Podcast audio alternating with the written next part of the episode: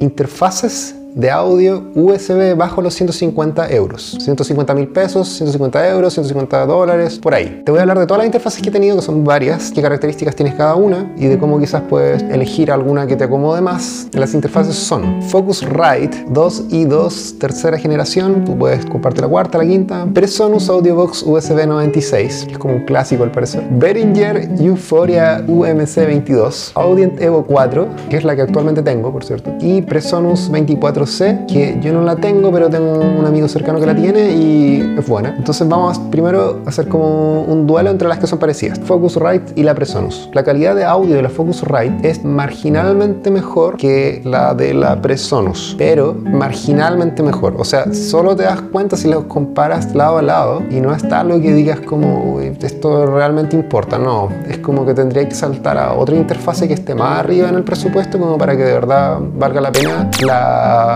Presonus, todas las Presonus tienen un, plus que a mi juicio vale mucho la pena, es que vienen con un DAW profesional de la versión Pro gratis. Y si te compras ese programa suelto cuesta 70 dólares, 70 mil pesos, por ahí. Por último, te compras esa interfaz y después la vendes usada, pero te quedáis con el software. O la Focusrite que vienen con un software gratis, pero son versiones demo y que te puedes bajar de todas maneras. Por ejemplo, vienen con la versión del Pro Tools, no, me acuerdo el nombre, pero el Pro Tools gratis que hay. Pero es un dinosaurio. Y el otro que viene, el Ableton Ableton Live, que será muy bonito el Ableton Live para lo que es, pero no es un programa que esté diseñado específicamente para hacer tomas de audio, es para hacer cosas en vivo. Entonces, si lo comparas al lado de un programa que esté diseñado específicamente para hacer tomas de audio, como el Studio One, como el Pro Tools, em, suena mal. Pruébalo si quieres, pero suena mal, no, no hay comparación. Entonces, eso, esos software gratis que vienen en la, en la Focusrite en el fondo no sirve para nada. Y las opciones que te quedan es bajarte una versión opcional del software o, o si, claro, te compraste una persona, usted puede, ocupar el software de Presonus, el Studio One. Igual el Studio One tiene una versión gratis con la que puedes grabar hasta dos pistas, no puedes ocupar plugins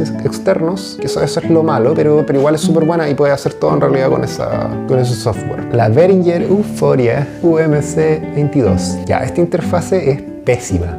Behringer no, da el, driver que, es para Windows, no, me acuerdo si da el para Mac y no lo tiene actualizado, entonces no hay driver y tú te puedes bajar unos, drivers, unos drivers pirata que la hacen funcionar pero funcionan pésimo. Y si es que vas a conectarla por micrófono, por línea, no, no, no te la recomiendo pero por ningún motivo. Si tú la compras te están botando la plata. A mí me perjudicó bastante en, ciertas ocasiones que no voy a mencionar ahora. Ya, si la conectas por cable a una guitarra eléctrica o a un bajo, no sé, ahí no sé cómo funciona, no, no lo he probado. Creo que ahí funciona funciona mejor de hecho, o por MIDI quizás, pero para micrófono no. Y la última que es la Audient Evo 4, la Audient Evo 4 que la tengo por ahí, pero no, no la voy a traer. Es bonita, es chiquitita, es plástica, no es metálica y tiene un sistema diferente porque no tiene las perillas, tiene una pura perilla grande y tú con unos botones lo manejas y es súper buena en realidad, porque es práctica y es cómoda. No viene con software de DAW para hacer muestras de audio, pero funciona bien. Si quisieras mejor calidad de, de toma de audio que la que te puede dar la Presonus. Está eligiendo entre una Focusrite y entre la Audient Evo 4. Eh, la Audient Evo 4 todo el rato porque es más barata que la, que la Focusrite y parece que suena mejor. Ahora, la Focusrite hace unas cosas que la Audient Evo 4 no, pero son cosas que yo no he ocupado jamás y no voy a ocupar nunca. Y ni siquiera sé lo que son. Y en ese caso tendrías que averiguar tú y ver, bueno, qué, hacer.